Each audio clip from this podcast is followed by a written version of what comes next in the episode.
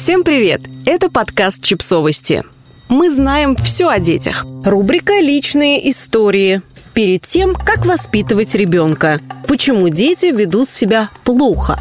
Автор текста Анджела Прюс. Источник материала Parents This Confidence.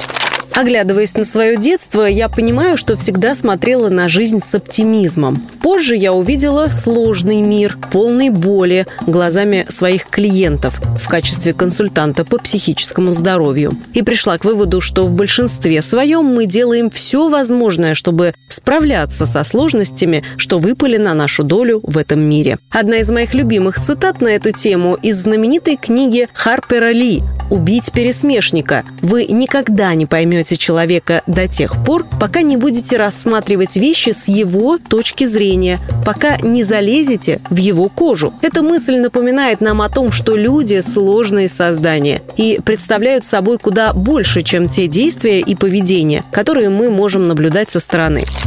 Какое отношение это имеет к воспитанию детей? Мне кажется, что мы часто забываем применять идеи о понимании и сострадании к самой уязвимой и самой нуждающейся в этом группе людей – к детям. Мы отказываемся признать, что когда речь идет о поведении ребенка, за ним всегда стоит нечто большее, чем то, что сразу бросается в глаза. Перспектива имеет огромное значение, когда мы говорим о воспитании ребенка. Почему, если речь идет о маленьких людях и их поведении, мы всегда предполагаем самое худшее. Если ребенок плачет, он плакса. Если ребенок спорит, он невоспитанный. Если ребенок не слушает, он проказник. Если ребенок проявляет слабость, он ужасно себя ведет. Если вы узнаете свои мысли в этих фразах, я хочу спросить, а как часто вы сами, абсолютно взрослый и зрелый человек, мыслящий логически и рационально, ноете, спорите или бываете эмоционально не сдержаны? Если мы задумаемся, то увидим, что это детское поведение на самом деле свойственно всем людям. Детям лишь приходится использовать его чаще, потому что они еще не научились более эффективным способом удовлетворения своих потребностей. Не прошли необходимые этапы развития, чтобы научиться справляться со своими проблемами иначе.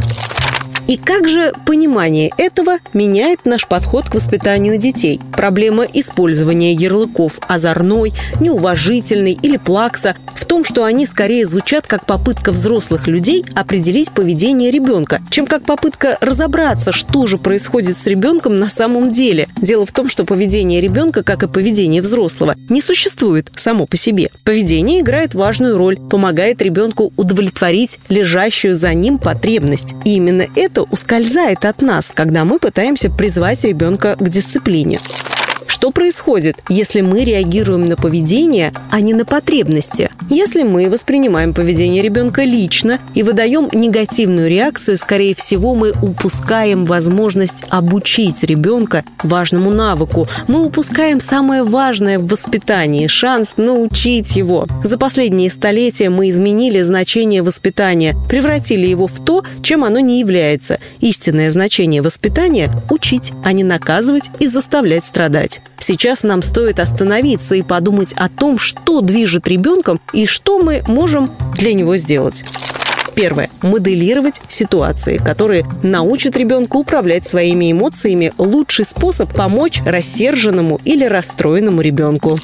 Второе – помочь ребенку ощутить себя в безопасности, демонстрируя, что его эмоциональные всплески не выведут нас из равновесия.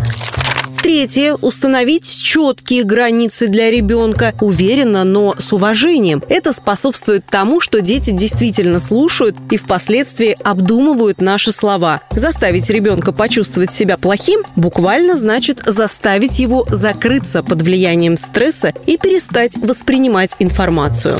Четвертое. Возможность спокойно обсудить и решить проблему дает ребенку очень важный навык. Мы часто забываем, что в проблемной ситуации важно научить ребенка, чтобы в следующей ситуации он сделал правильный выбор.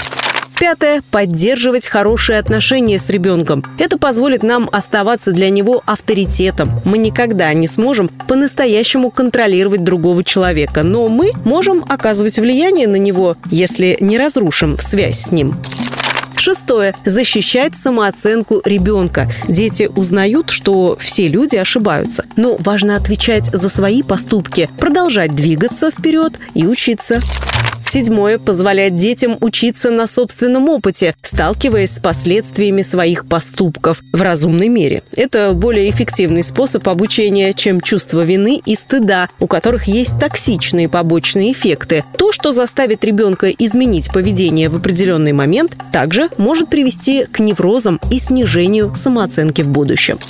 Восьмое. Дать ребенку пример уважительных отношений. Если мы растем в условиях, когда нас не уважают и контролируют, позже мы можем продолжать искать отношения, где нас не уважают и контролируют.